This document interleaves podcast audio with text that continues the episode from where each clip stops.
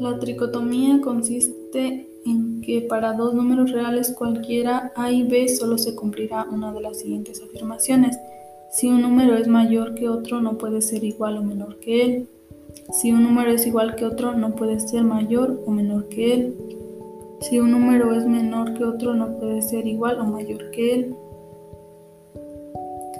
La simetría consiste en que si A es mayor que B, entonces B es menor que A. Si A es menor que B, entonces B es mayor que A. La transitiva, si A es mayor que B y B mayor que C, entonces A mayor que C. Adición y sustracción. Si A es mayor que B, entonces A más C mayor que B más C y A menos C mayor que B menos C.